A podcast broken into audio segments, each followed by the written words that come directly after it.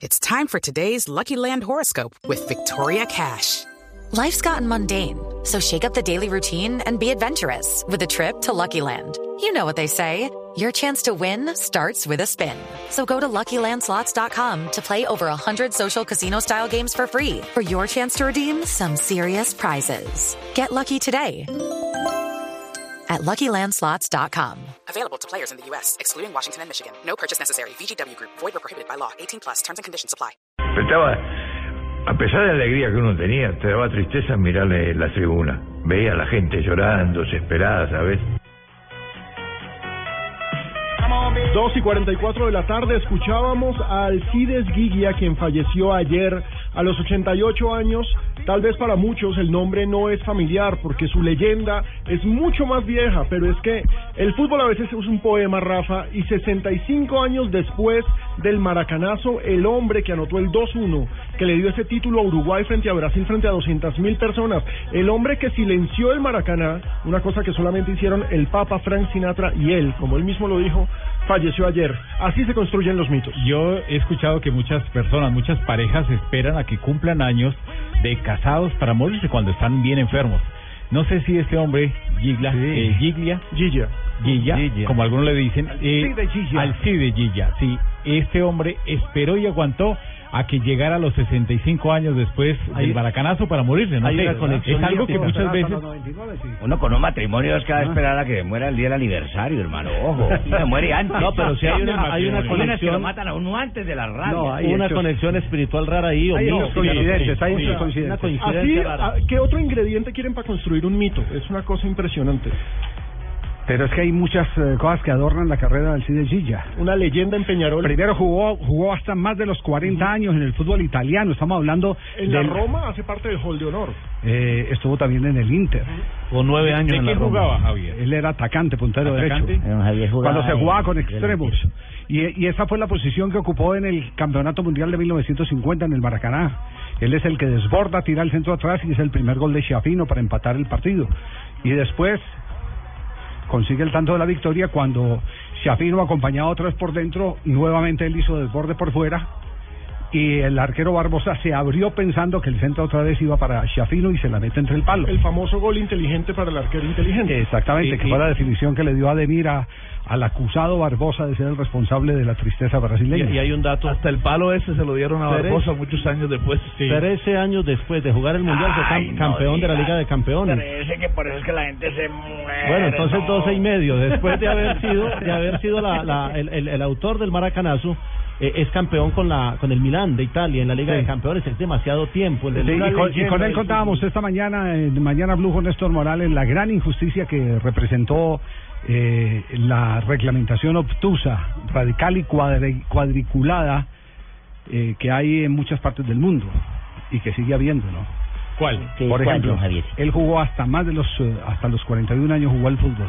Sí. Y cuando regresa a Uruguay quiere ser director técnico. Y resulta que la reglamentación para ser director técnico decía que tenía que ser mayor de 20 años y menor de 40. No. No. Y no, pudo ser director técnico en Uruguay. Absurdo. No, pudo tener su cartón de director técnico, una figura de la dimensión de Alcide no, Gilla. no, no. Un momento, Gilet, para recordar entonces la voz de Gilla. En Blog Deportivo, Presto Barba 3 de Gillette, que dura hasta cuatro veces, presenta Momentos de Precisión Gillette. Las últimas palabras de Gilla, por ejemplo en Brasil, lo que siente por el pueblo brasileño al que le causó ese inmenso dolor en el 50.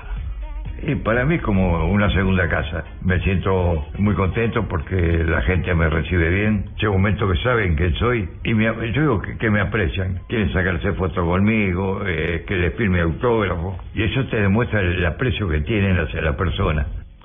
Eh, habla sobre aquella famosa frase, los de afuera son de palo. Sí. porque era la única manera de poder entender eh, frente a 200.000 espectadores y un equipo fabuloso que tenía en aquella oportunidad Brasil, cómo jugar un partido en el que los directivos habían llegado antes al vestuario a decirles que perdieran por poquito, que hicieran lo posible por perder, que Para no fuera perder un- dignamente. que para perder dignamente. Y es cuando Obdulio Varela saca, el capitán, saca a los directivos y se reúne con ellos y hace de esa oportunidad eh, la más grande historia del fútbol uruguayo. Eso, eso vino por tres, tres, tres dirigentes de Uruguay el sábado de noche. Hablaron con Odulio, con Máspoli, con Gambetta, que era jugador de más, de más edad, de más experiencia. Entonces dijeron que habíamos, cumplido ya, que tratamos de comportarnos bien dentro del campo de juego, que no hiciéramos ningún problema y que si nos hacían tres, cuatro goles podíamos estar conformes. Eso nos, enteramos cuando íbamos en el pasillo, pasé a cancha. Ahí fue que Odulio nos paró y nos nos comunicó que habían dicho los dirigentes. Entonces ella dio el famoso dicho de los de afuera son de palo. De, de ahí Cuando- se derivan muchas. Cuando llegan a Montevideo de eh, ser campeones, eh, eh, convertidos en campeones del mundo, los directivos hacen eh, una fiesta, se ponen ellos medalla de oro y les dan o- o medalla de plata a los eh, jugadores. Vergonzoso. Eh, y ahí es donde Julio Varela rompe absolutamente con todo. Y se silencia, no vuelve a hablar absolutamente con nadie. Y, y viene como único referente de, de esa historia un libro que él eh, es una autobiografía de Obdulio Varela que se dice El último gran capitán. Claro, ahí hay una frase que dice, yo soy el, el único en el mundo al que le ha gustado ver a Río sin carnaval. Sí. Precisamente por lo de Maracanazo, lo dice en el libro. Sí. Aquí hay otra expresión de Gilla. Vos mirabas la tribuna cuando terminó el partido, veías la gente llorando. La alegría que uno tenía haber gan- ganado un campeonato del mundo, miraba la, la segunda y te veía una tristeza de la gente que lloraba, desesperada, ¿sabes? Eh, y el fútbol es así, se gana y se pierde. Lo que, yo creo que, que Brasil, los, los periodistas, eh, daban por como ya ganaron el partido antes de jugar, que Brasil ya era campeón del mundo. Estaban los las grabaciones, lo- los, diarios ya hechos, de Brasil campeón del mundo, faltaba el resultado, Brasil y Uruguay, faltaba poner el resultado, pero salió todo al revés. Sí. Alcides Gilla. Se tiró la rotativa ese La man, hermano. última gran eh, estrella de ese El único sobreviviente que 50. quedaba.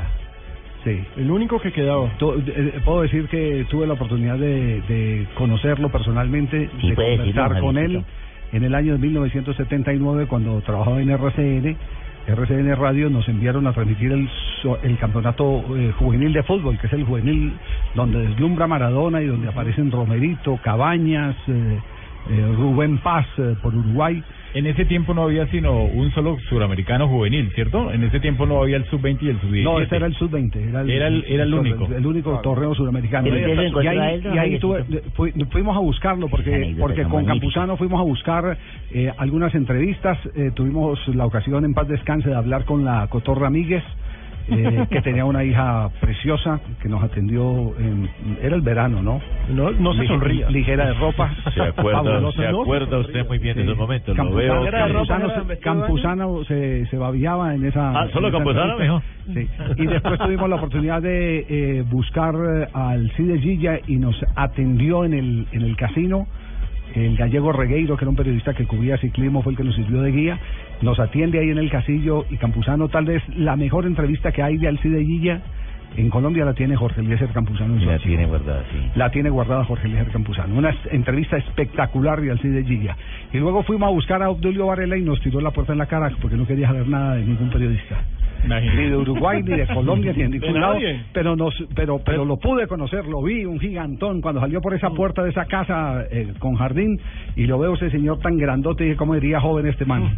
Arrollaba, arrollaba a cualquiera, muy El grande. autor de la Este frase. Obdulio Varela, yo pienso que yo leí algún día sobre él y yo dije, uy, yo tengo que ser como este man atravesado, cerrándole a todo el mundo el paso, A dando... propósito, felicitaciones, profesor Gerardo. Ah, se graduó. Te, te enteraste, sí. No, se graduó. Ahí es el nuevo Ah, sí, es el director, nuevo, sí. director Sí. técnico de las Bueno, pero de eso vamos a hablar porque tenemos que cerrar este momento, Gillette, eh, para que nos eh, comuniquemos enseguida con Juanjo Buscalia y tener reacciones del sorteo. Ay, y la película de Teo que la tengo toda completica. Ah, toda la ya. película de Teo la tengo completica. Esta mañana conté parte en Mañana Blue.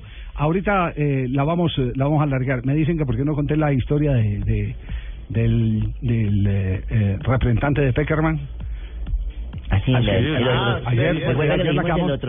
sí? Sí, sí, sí. Eh, por- eh, no, no la contamos por una razón fundamental, porque en ellas entró una medalla de oro para Colombia Sí, y medalla de claro, oro sí. mata anécdota. Muy bien. Vamos eh, a cerrar entonces este momento, Gillette, con la memoria de Alcides Gilla, el último gran gladiador, el último gran héroe de el. Y yo les cuento que para esos momentos de presión nada mejor que los nuevos antitranspirantes Gillette Clinical. el mejor desodorante de Gillette, que te protege contra el sudor en los grandes momentos de adrenalina. Búscalo en su cajita azul. Julio Pérez. Siempre 1 a 1 Uruguay-Brasil. Final del campeonato del mundo a cambio de Caney. Al pase para allí. Guilla Julio Pérez. Julio Pérez a Guilla. Guilla le saca ventaja al capitán Vidole. Entra al área buscando el tiro. Tiró. ¡Gol! ¡Gol! ¡Gol! ¡Uruguayo! ¡Gol!